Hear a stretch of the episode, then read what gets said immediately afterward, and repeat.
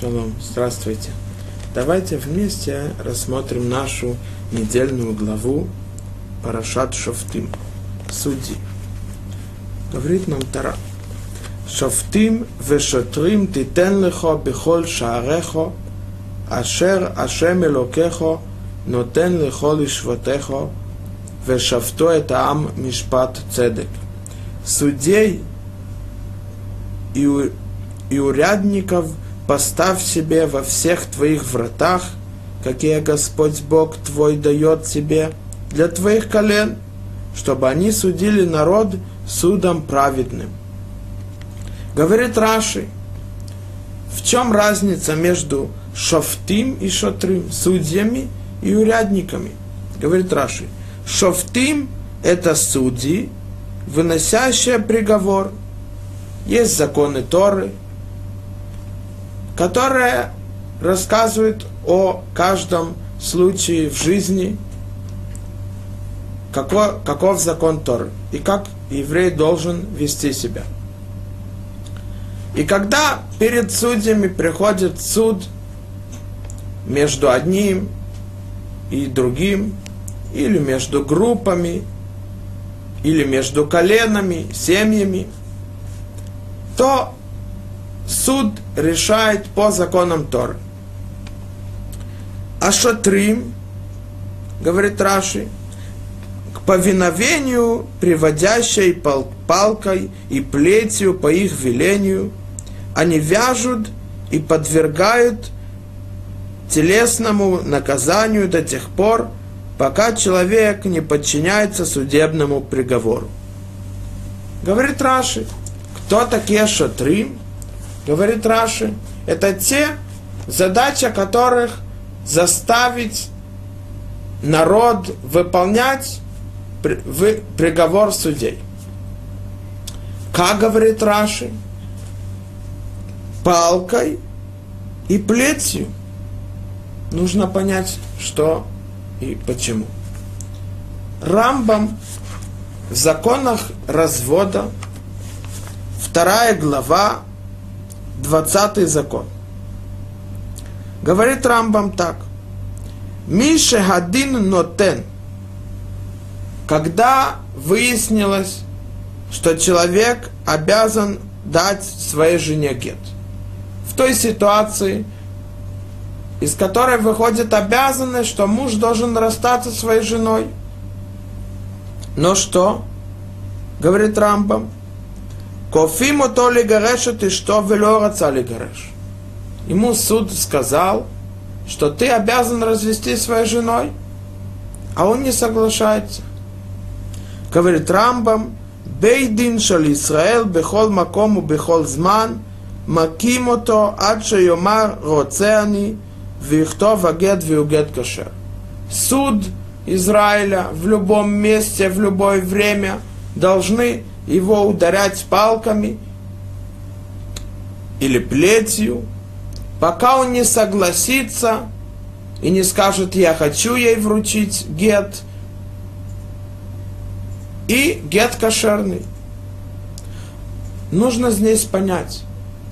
Известно, что один из законов гета, что когда человек вручил своей жене гет – не по своей воле, а из-за того, что его заставили насильно написать и вручить гет жене, то этот гет посульный. Хазаль его называют гет миуше. То есть, когда заставили его вручить гет. И этот гет не кошерный, он посульный, он недействительный, и она продолжает называться его женой, и ей запрещено выходить замуж за других. Только когда она получит кошерный гет по всем условиям и законам Торы, она прекращает быть его женой, и она разрешена остальным, и может выйти замуж за, за того, за которого она выберет. Но здесь мы видим, Рамбам говорит не так. Когда человек сказали ему, вручи гет своей жене, по той или иной причине – если суд решили, значит есть причина. А он не соглашается. Говорит Рамбам, даже если его заставили насильно, и он написал и вручил гет, он кошерный. Одно противоречит другому. Ответ этому так. По-настоящему каждый человек, каждый еврей хочет выполнять волю Всевышнего, соблюдать заповеди и не нарушать запреты Торы. Но сказано в Масахат Брахот, «Рецонейну ласот рецонха». Говорит народ Всевышнему, мы хотим выполнять то, что ты требуешь от нас. Но что? Эйн маакевеля сеорша бейса. Сеорша бейса имеется в виду дрожжи в тесте. Это, этим называют мудрецы Ецарара. Того ангела, который мешает каждому еврею выполнять заповеди. Мы хотим делать твою волю. Но что? Есть Ецарара. Он нам мешает. У нас есть испытания, страсти. Поэтому мы не выполняем. Но по-настоящему мы хотим. И это отвечает Рамбам. Говорит Рамбам. Велама ло батель гетзе, шереу анус, бин бияд Якум, бин бияд Исраэль. Почему не будет отменен тот гет, который он вручил насильно? Ведь его заставили. Говорит Рамбам так. Шейн омрим анус, эла лемиша нилхадз венитхак ласот, давар шейно михуяв бо Когда мы говорим человек, который вручил насильно гет, этот гет не кошерный, он не действительный. Это только когда его заставили вручить гет для, не для, потому что он обязан из Торы вручить гет, а просто по той или иной причине, которая не связана с Торой. Тогда мы говорим, раз он дал гет не по своей воле, этот гет не кошерный. А вальмиша кафо яцроара леватель мецва уласот авира, но тот, которого поборол Ецарара и привел его к тому, что он не выполнит заповедь или нарушит запрет, согрешит. То есть, когда причина вручения гета для того, чтобы он смог выполнить законы Торы, но он не хочет, тогда, говорит Рамбам, если его побили, вилка от шаса, давар шахаяв ласото, эйн за анус мимену, элагу анас ацмо беда тора. Когда человек должен вручить гет своей жене, и он не вручает его из-за того, что, допустим, он согрешил – или он не хочет выполнить заповеди Сторы вручения гета, Тогда, говорит Рамбам, это не называется, что его заставили, и он насильно вручил гет. Потому что по-настоящему его душа хочет выполнять волю Всевышнего и соблюдать его законы. Но Ецарара ему мешает. То же самое и здесь.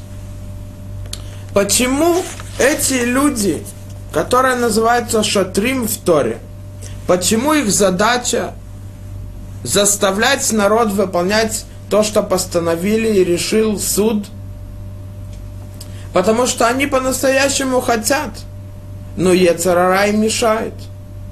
Когда его ударяют палками или плетью, то это не говорит, что его насильно заставляют соблюдать законы. Нет, он хочет, но Ецарара ему мешает – это то, что говорит здесь Раш. Мы должны посмотреть на себя. Иногда человек говорит, действительно, я вижу истину, я узнал правду Торы, но что мне тяжело, у меня есть страсти, я не могу их побороть. То мы видим, что человек не должен отчаиваться, он должен постараться избежать этого. Понятно, что не будет себя бить но человек должен стараться сделать такие поступки, с помощью которых он сможет побороть и уменьшить Ецарара. Если мы рассмотрим посук, то написано в нем так. Судей урядников поставь себе во всех твоих вратах.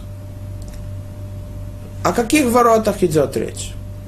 То имеется в виду, что, что в каждом городе, в каждом месте у входа в город был суд, сидели судьи, и к ним приходили на суд по законам Торы. Шла Кадош, один из мудрецов Торы, который жил 350 лет тому назад, он сказал так. О каких вратах идет речь? Ведь в Торе сказано, Тора обращается к каждому. Судей и урядников поставь себе во всех твоих вратах. Разве у каждого есть свои врата? Говорит Ашла Кадош. У человека есть врата. Есть два глаза, два уха, нос и рот. Это врата, это вход к телу человеку. Говорит Ашла Кадош, нам Тара говорит, каждый орган, который Всевышний сотворил, у него есть цель. Нету того, из того, что сотворил Всевышний, у которого нету цели. У каждого есть своя цель, у каждого есть своя причина. Перед Йом Кипуром мы говорим молитву. Эта молитва называется Тфилазака. Молитва очищения. И мы в ней говорим так. Властелин всех миров, Отец милосердный и прощающий, чья десница простерта, чтобы принять возвращающих к тебе. Всевышний ожидает, чтобы каждый вернулся к нему и открытыми руками ожидает его. То, что сказано, Гилоер Цебемотамед Всевышний не хочет наказать смертью того, который согрешает и нарушает запреты, а Кимбешувом и Дарко Вехая, чтобы он изменил свой путь, и тогда он будет жить. То Всевышний ожидает тех, которых возвращаются к нему. Ты сотворил человека и наделил ему двумя побуждениями. Побуждением добрым и побуждением злым. То есть есть у каждого человека ецарара, то в ецарара. Тот, который хороший ецар и злой. Для чего? Чтобы у человека был выбор. И тогда он получит самое высокое добро, которое он может. И, раз, и написано в этой молитве про каждый орган, для чего Всевышний сотворил. Написано так. Ты одарил меня глазами, а их способностью зрения, чтобы видеть им то, что написано в Торе, и освещать их, и так далее. Глаза не просто, чтобы мы смотрели на то, что мы хоть хотим. Глаза мы должны использовать для того, чтобы изучать Тору, для того, чтобы восхищаться от того, что сотворил Всевышний. И так далее. Рассказано здесь, в этой молитве, то же самое, для чего язык, и зубы, и, и горло, и так далее. Каждый орган, который Всевышний сотворил, у него есть задача для того, чтобы он выполнял волю Всевышнего. Допустим, рот. Сколько раз мы говорим и слышим сплетни о других, говорим злой язык про других, унижение других. Но ведь для чего Всевышний сотворил рот? Для того, чтобы он молился, для того, чтобы он изучал Тору, для того, чтобы он помогал другим. Сказал хорошее слово – тому, который находится в тяжелом состоянии, когда он болеет и так далее. И все, все, что находится у человека в теле, в организме. Но что? Мы должны знать, что эти органы мы должны использовать для хорошей цели. Потому что Ецарара всегда ожидает помешать каждому человеку использовать это для хорошей стороны. Он может своими органами, этими вратами, глазами, ушами, ртом сделать хорошие, добрые вещи. Но он может разрушить ими. Человек думает, ну, я сказал что-то про другого, ну и что? Ответ нет. Написано в Масехат Баба Миция, трактат Баба Миция, в котором рассказано о, о принадлежности поля, в каком случае это принадлежит, если кто-то прорабатывал его какое-то время, это переходит в его руки от хозяина поля, если он не отрицал это и так далее. Все законы имущества. Написано там на странице 47 написано так. Мутав ликфот слэш милалбин пней хаверо. Лучше человеку умереть и прыгнуть в огонь, чем унизить своего друга. Мы видим, мы знаем, что есть три заповеди в Торе, которых человек должен умереть, но не нарушить их. Первое это идолопоклонство, а вода зара. Второе это гилу ярайот, извращение. А третье это шфихут дамим, пролитие крови, убийство. А здесь нам сказано, что есть еще одна, четвертая, унижение другого. Как это так? Говорит там Тосфот, один из мудрецов Талмуда, который жил около 900 тысяч лет тому назад, во времена Раши, разъяснителя Торы Святой. Он говорит так, что не имеется в виду просто красивое выражение, чтобы мы, нам показать, насколько строго унижать другого. Прыгни в огонь и не унижай другого. Нет, говорит Тосфот. Действительно, это четвертая вещь, которую человек должен умереть, но не нарушить. А Рабейну тоже жил 900 лет тому назад, во времена Рамбама.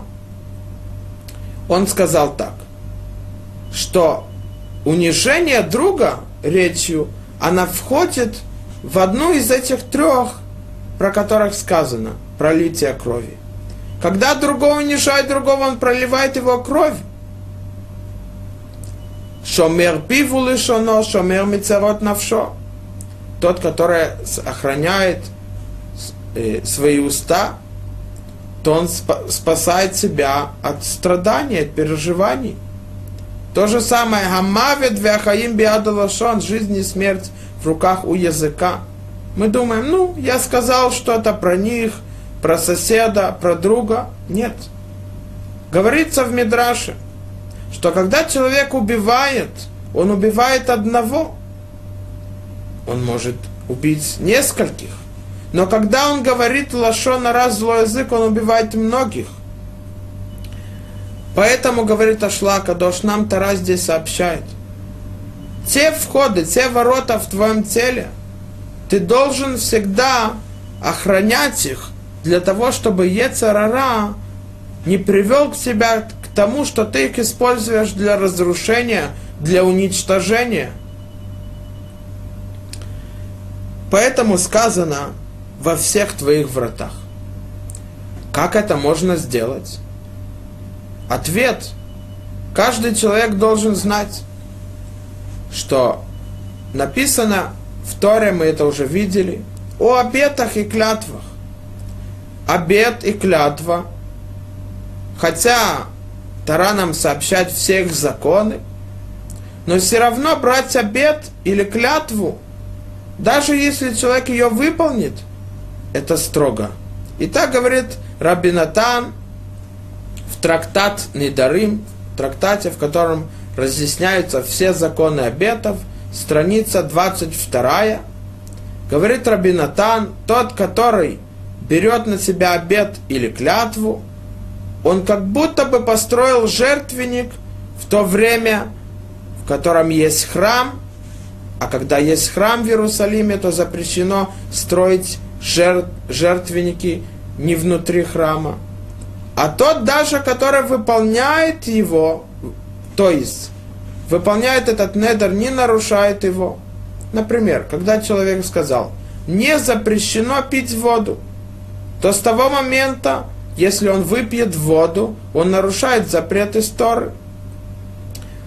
И действительно, этот человек, говорит Рабинатан, он взял на себя обед, не пить воду, и он не пьет.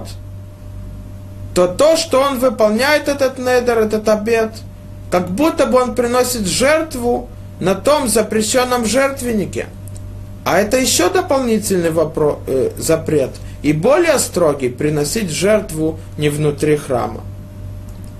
Мы видим, насколько строгие недары, обеты. Но все равно, говорится в Гморе, нишбаим венодримала мицвод. Человек, который хочет заставить себя выполнять заповеди или избегать запреты, это хорошая вещь. Так сказано в Шулхана Рухе. Симан Реш Вав. 206 знак. Каждый еврей должен охранять эти врата в своем теле для того, чтобы не, не использовать их для злой вещи. Если мы рас, рассмотрим, то здесь написано «Судей и урядников поставь себе». В Торе написано «Леха» – себе. Нужно понять, почему именно обращение себе – Клиякар говорит очень важную вещь. Говорит Клеякар так. Нужно было сказать без себе, просто сказать судей и урадников, поставь во всех твоих вратах, почему себе. Говорит здесь Клеякар так. Биура иньян, шапасук зе цивуй, лемиша еш сипук биадо лимано дайним – Шиманеотам Алминат Шиудейним Вело Яханифу Афилу Лизе Миманеотам Везеу Шинейнмар Титен Лихо. Говорит Клейкарта. Иногда человек знает то, что сказано в перке вот Лулей Мураад Малхут и Шатреу Хаим Когда не будет суд, когда не будет законов, то каждый человек может проглотить другого, то есть прийти к разрушению, уничтожению, не будет порядок.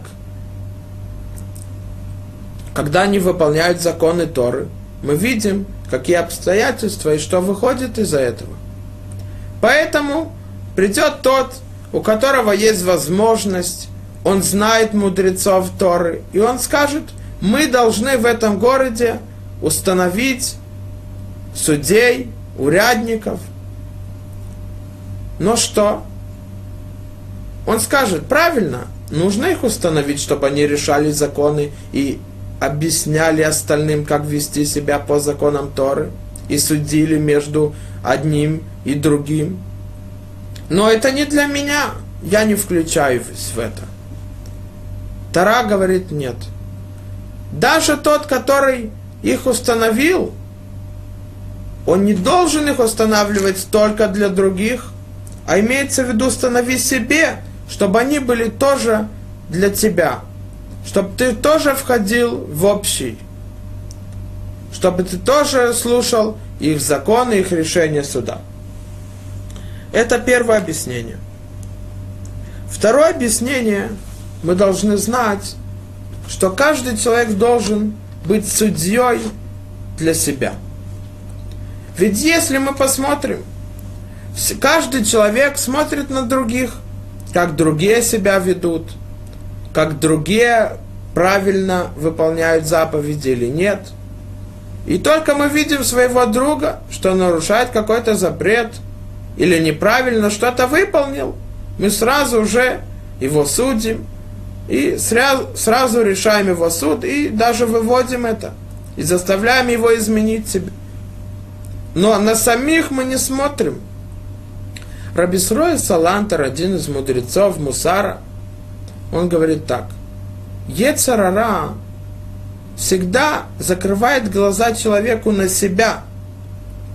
Человек не смотрит, как он себя ведет, правильно ли он выполняет заповеди, обращается ли он хорошо к своим друзьям и окружающим.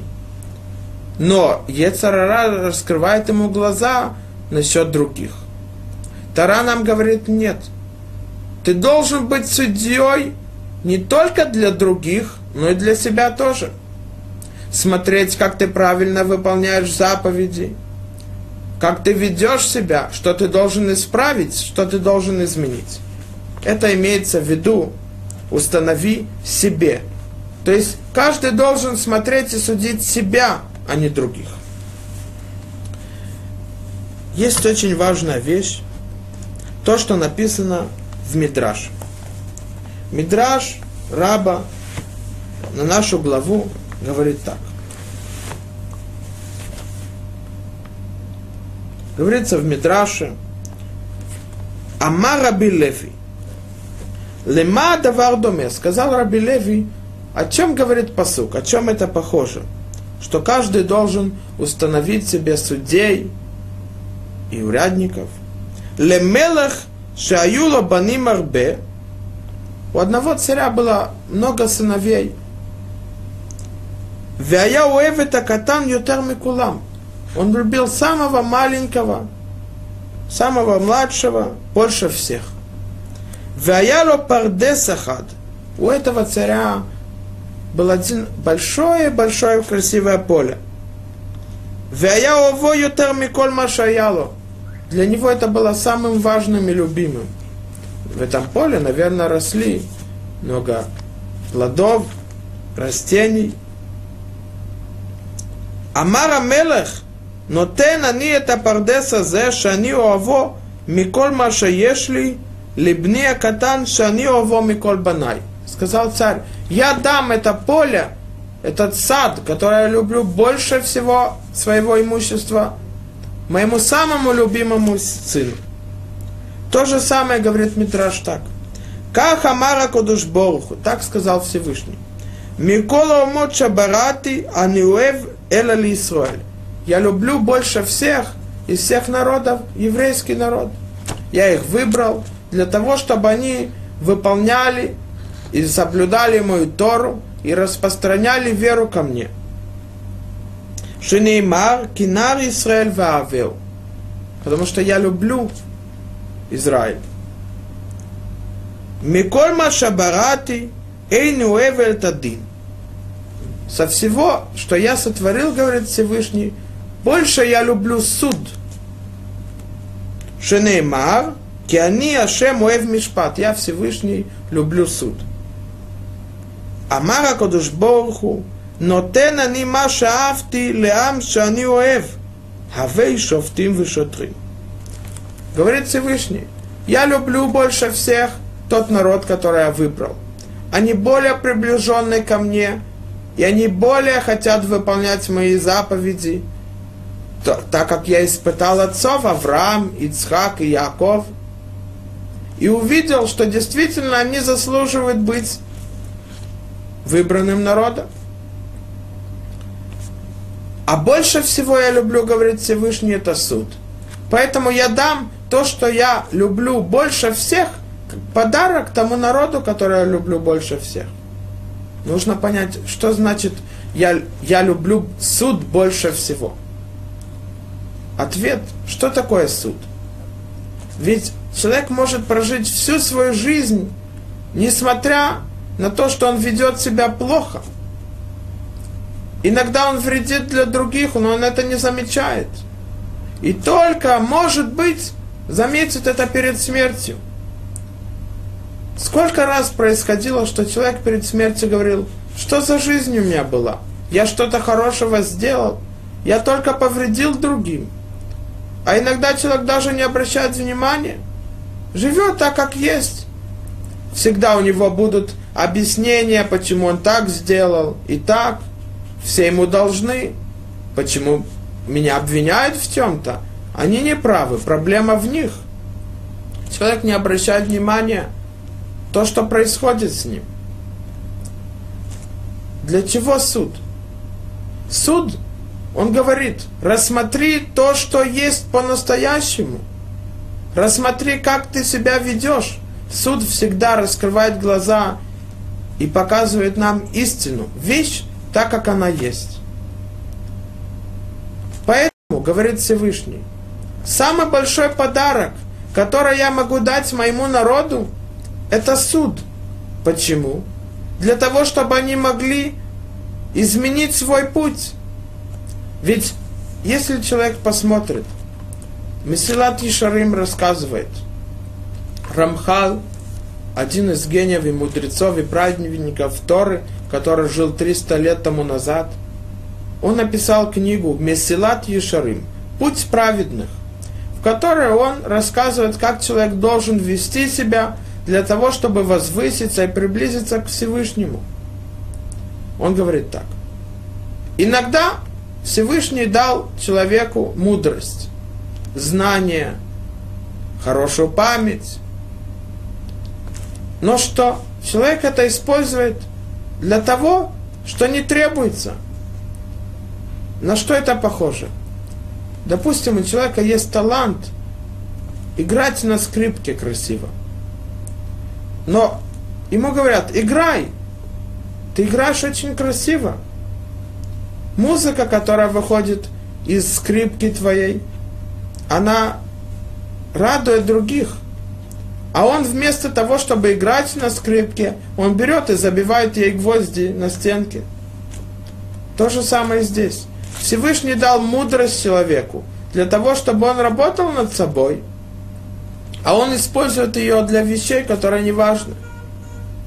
Я слышал, что в одном месте, в одном университете в Израиле изучают народную музыку китайского народа в XII веке. Кому это нужно? Всю жизнь человек может использовать мудрость, ум, который, которым одаревал его Всевышний, для вещей, которые не нужны ему.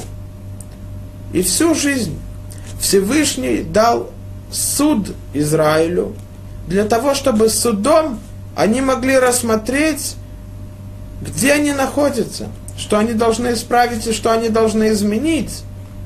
И тогда они могут возвратиться к нему. Это то, что сказано здесь в Мидраше.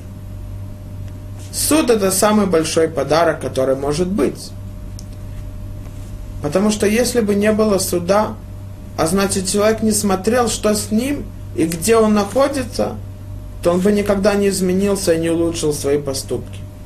Поэтому, говорит Всевышний, я вам дарю суд.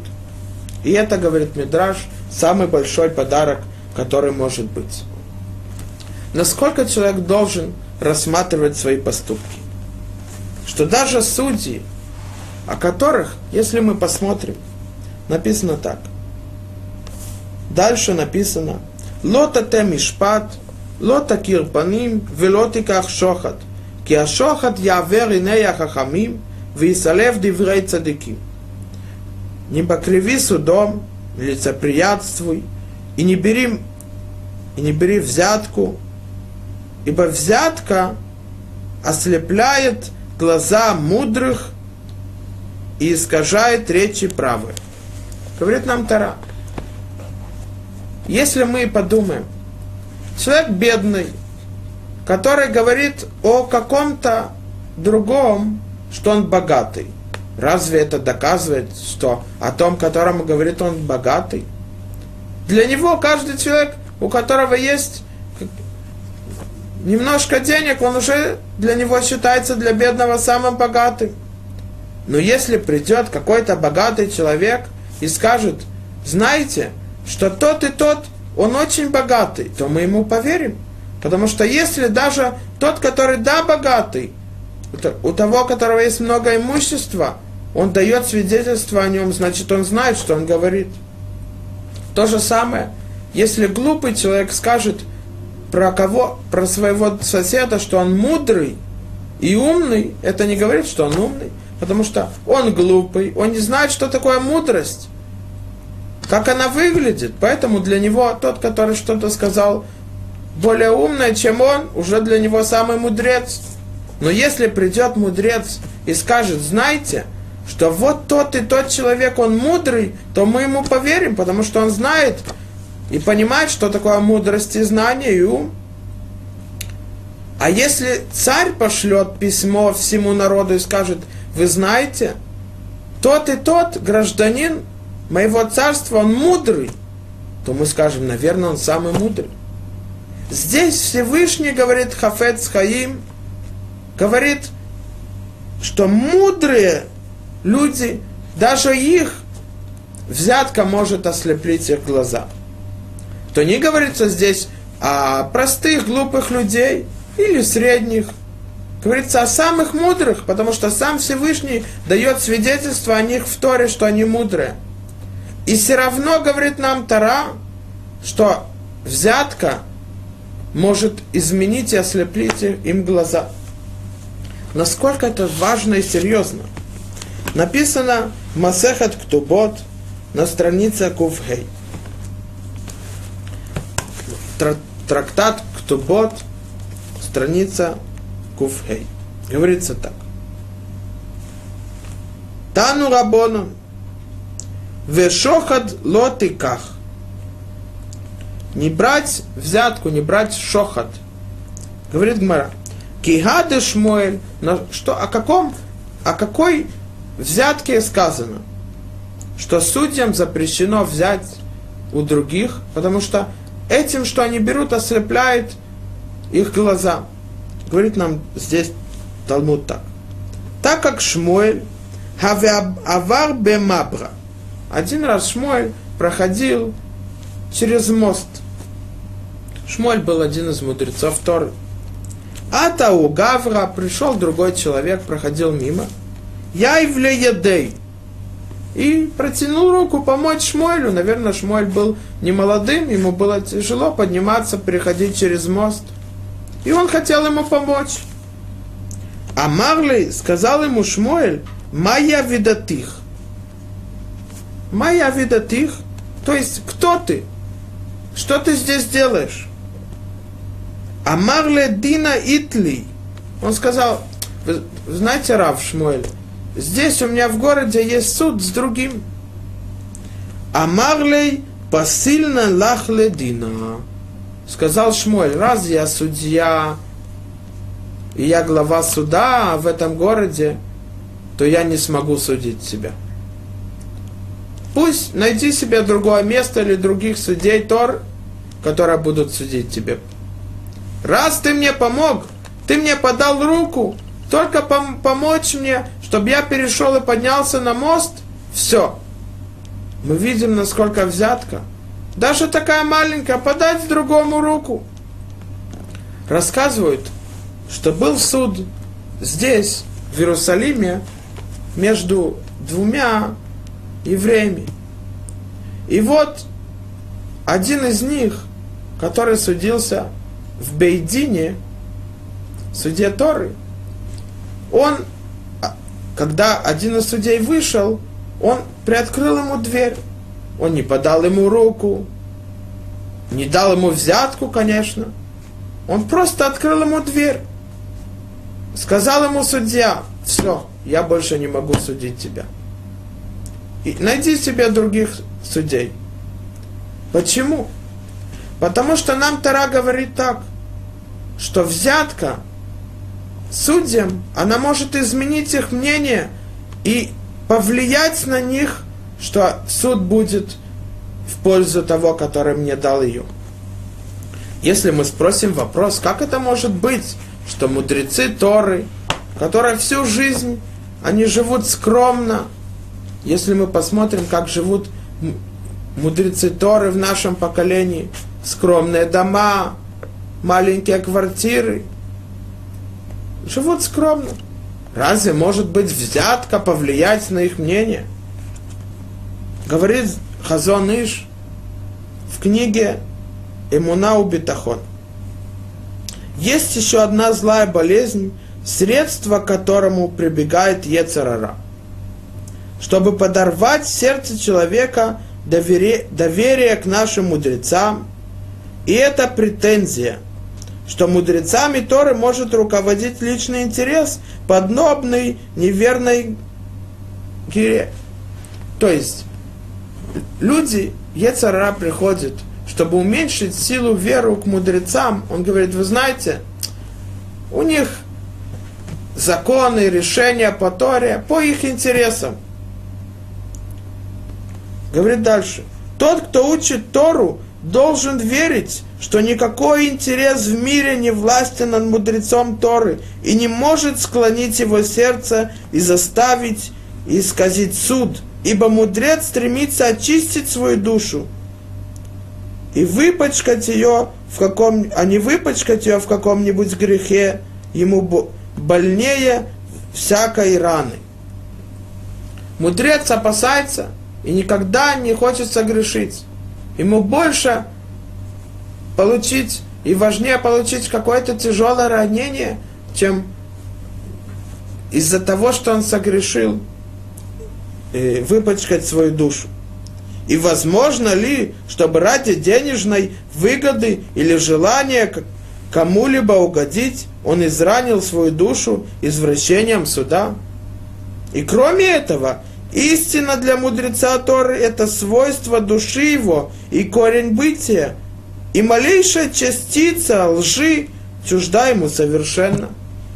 Мудрец настолько хочет решить закон и постановление суда только по истине Торы, и даже если есть где-то малейшая, малейшая возможность ошибки, он уже старается избежать это.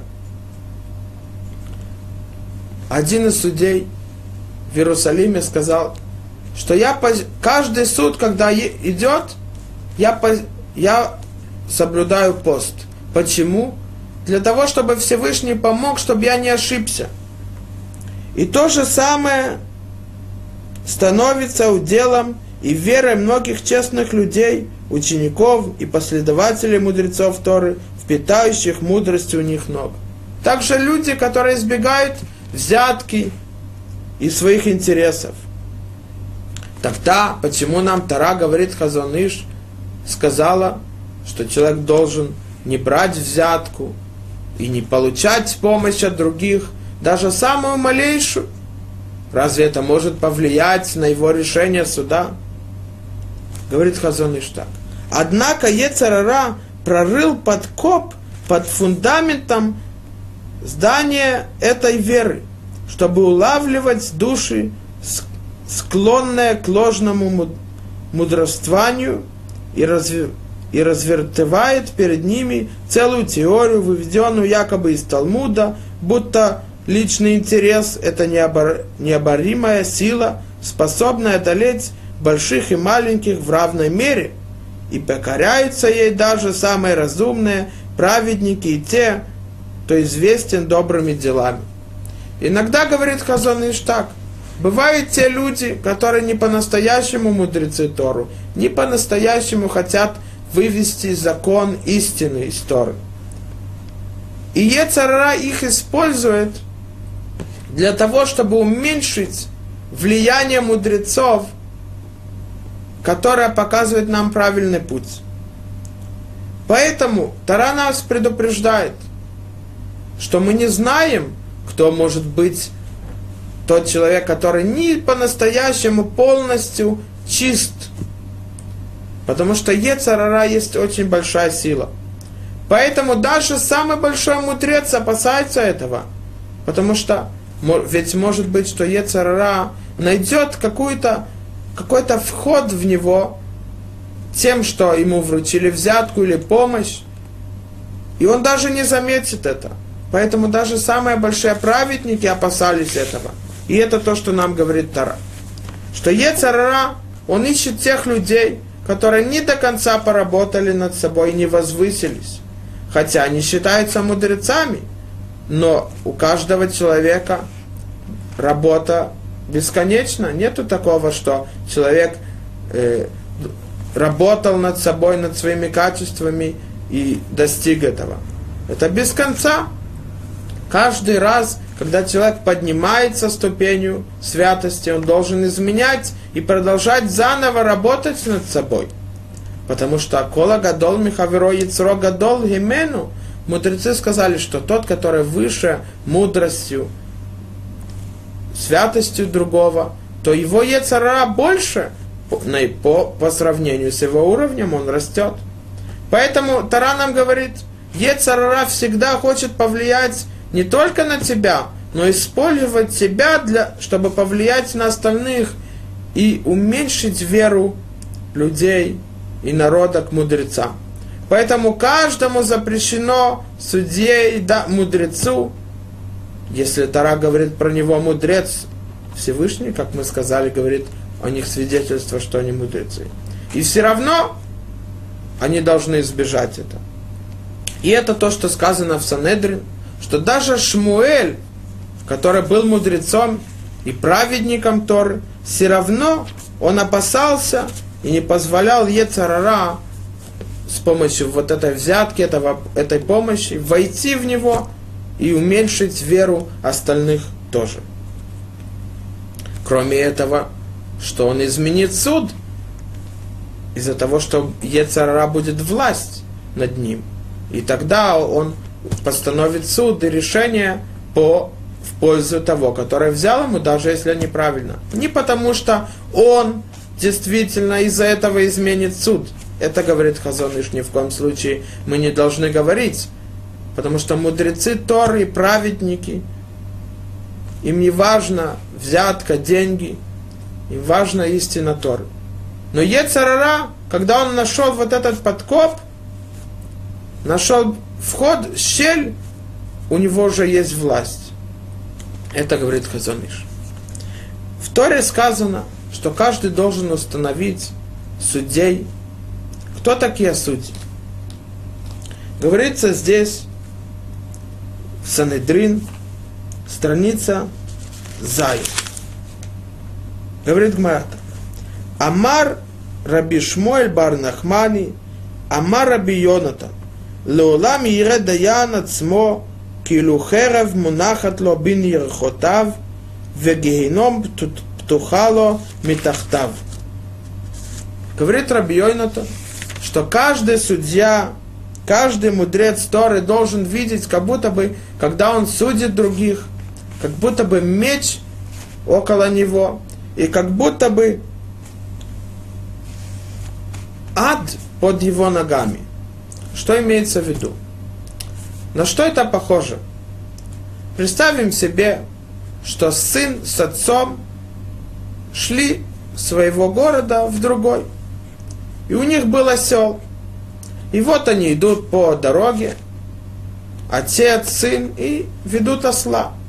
Прошел один и говорит, говорит сыну, говорит сыну и отцу, как это так?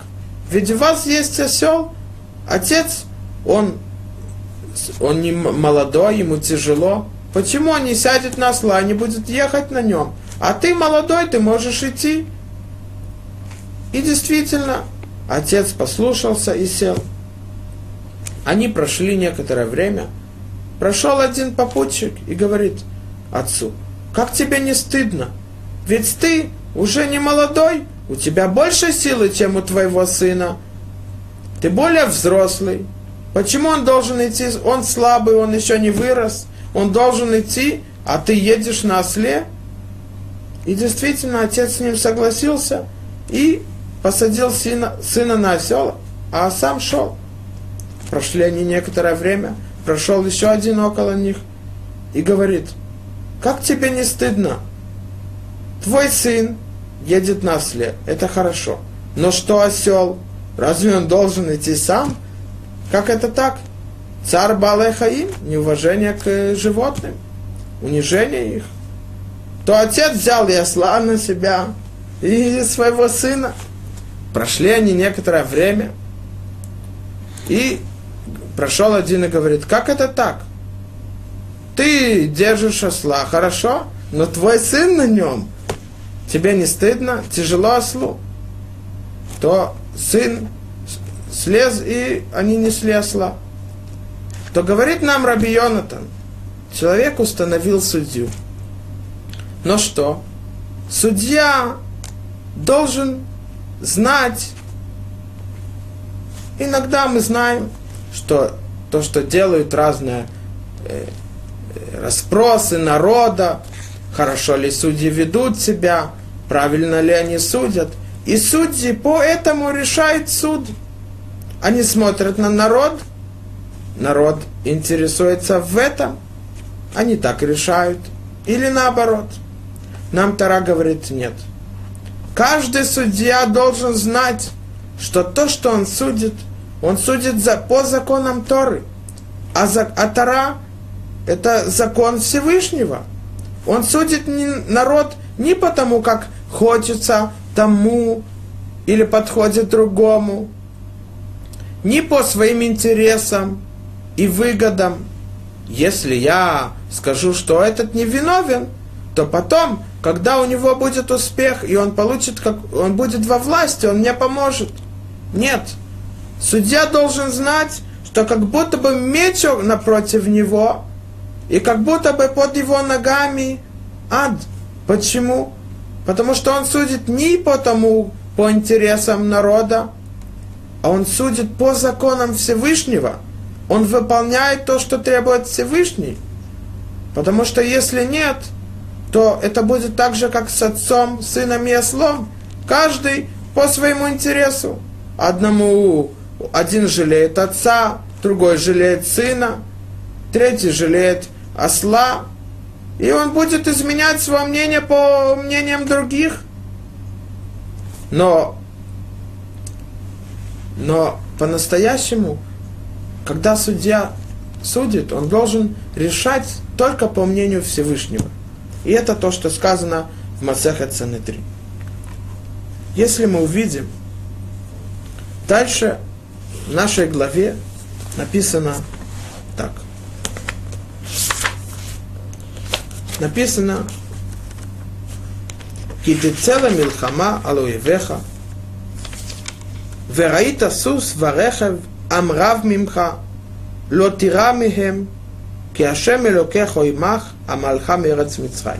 Когда выступишь на войну против врага твоего, и увидишь коня и колесницу, народ многочисленнее тебя, ты их не бойся. Ибо Господь, Бог твой, с тобой, кто возвел тебя из земли Мицраима. Говорит нам Тара, когда человек выходит на войну, и он видит столько много солдат, оружия, больше тебя, ты не должен бояться. Почему? Потому что не ты воюешь, и победа на войне не решается твоей силой, твоим количеством. Она решается, потому что Всевышний с тобой, Он воюет, Он с тобой, Он тебе поможет победить. Сказано дальше. Вая бекоровхемела милхама, венигаша коэн ведиберала. Когда шли на войну, назначали священника храма, который должен был идти с ними на войну, усилить их перед этим, усилить их веру к Всевышнему. И он перед тем, как выходили на войну, он должен был сказать так. И скажет он им, слушай, Израиль, близитесь вы сегодня к битве с врагами вашими, да не, об, не обмякнет ваше сердце вере Всевышнему. Не страшитесь, и в смятение не придите, и не сокрушитесь пред ними. Он сообщает, никто не должен бояться, ни, каждый, ни у кого не должен быть страх, боязнь, волнение. Каждый должен знать, почему. Киашем хуа олехим ахем ли лахем лахем имой вехем ли Ибо Господь Бог ваш, Он идет с вами, чтобы вести битву за вас с врагами вашими, спасти вас. А дальше написано так. Ваясфу ашатрим лидабер алаам, и продолжат урядники изрекать народу, и скажут они, кто тот, кто из вас, который, который уменьшил и, и у него есть страх, Пусть пойдет тот, который боязливый, сердцем мягкий, то есть у него уменьшилась вера к Всевышнему, он не сильно надеется на победу, потому что Всевышний с ним. Мы должны знать, что война, когда идет, она решается, победа у кого будет Всевышним. Поэтому, когда народ, когда народ Израиль выходит на войну, то каждый должен знать, победа зависит не от нашей силы, не от оружия, оно новое или старое, а от того, мы выполняем волю Всевышнего. Если да, то Всевышний с нами, и Он поможет нам победить. Но если мы не выполняем волю Всевышнего, даже если будет самое сильное оружие, больше солдат, чем у врагов, все равно мы не победим. Поэтому тот, который боязливый и сердцем мягкий, то есть он не полностью надеется на то, что только Всевышний может помочь ему, и Всевышний с ним, пусть пойдет и вернется в свой дом, и не распустит он сердце братьев твоих, как свое сердце. Говорит Рамбан от имени книги Баала Лахот Гдолот, один из мудрецов и гениев Торы – из Решоним, которые были тысячу лет назад, это период тысячу лет назад, то 500-600 лет тому назад, период где-то 400-500 лет, он говорит так. Запрет истории не возвратиться тому домой, который, у которого мягкое сердце уменьшилось вера Всевышнего. Это запрет. Чтобы он не сказал, ну правильно, я боюсь, я переживаю, я волнуюсь, у меня есть страх, но я все-таки иду на войну. Нет. Почему? Говорится в Торе. Потому что если у него уменьшилась вера к друг, Всевышнему, и когда он не полностью осознал, что только Всевышний может помочь ему победить, тогда он повлияет на других тоже – повлияет, имеется в виду, или он уменьшит веру остальных, или из-за него они не победят. Потому что, когда есть вера, и мы полагаемся на Всевышнего, то Он с нами. Но если даже кто-то малейшее это уменьшилось, даже у одного, это может повлиять на всех. Настолько вера может повлиять не только на человека, что он уменьшает себя и спускается ниже степени в духовности, но даже на окружающих. И это рассказано в Торе. В Торе рассказано, что один из царей страны Арам, эта страна была около Эрцисроэль, написано в Торе, что он все время постоянно воевал против Израиля – но что, у него никогда это не получалось их победить и завоевать. И он, ему показалось, что это из-за того, что есть какой, какие-то разведчики среди его солдат, среди его приближенных, которые, наверное, передают все его планы Израилю.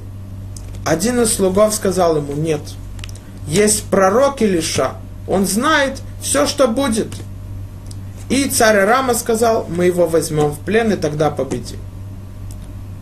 И мы видим, какое чудо произошло, что Всевышний все войско Рама, он ослепил их, и они не смогли воевать против Израиля. А слуга пророка Илиша, у него была слабая вера, он испугался. То Илиша помолился, чтобы Всевышний открыл ему глаза, и он увидел – что вокруг него есть много-много ангелов. Почему? Ведь самое главное чудо было для Лиша, чтобы спасти его от рабства, чтобы он не попал в плен. Ответ, говорит там Радак, что боязнь его слуги повлияла бы на Илиша, и не произошло бы чудо. Насколько важна вера Всевышнего, потому что это может повлиять других. Давайте будем находиться среди тех, у которых сильная вера, Всевышнего, и они знают, что Он с нами. Шаббат шалом.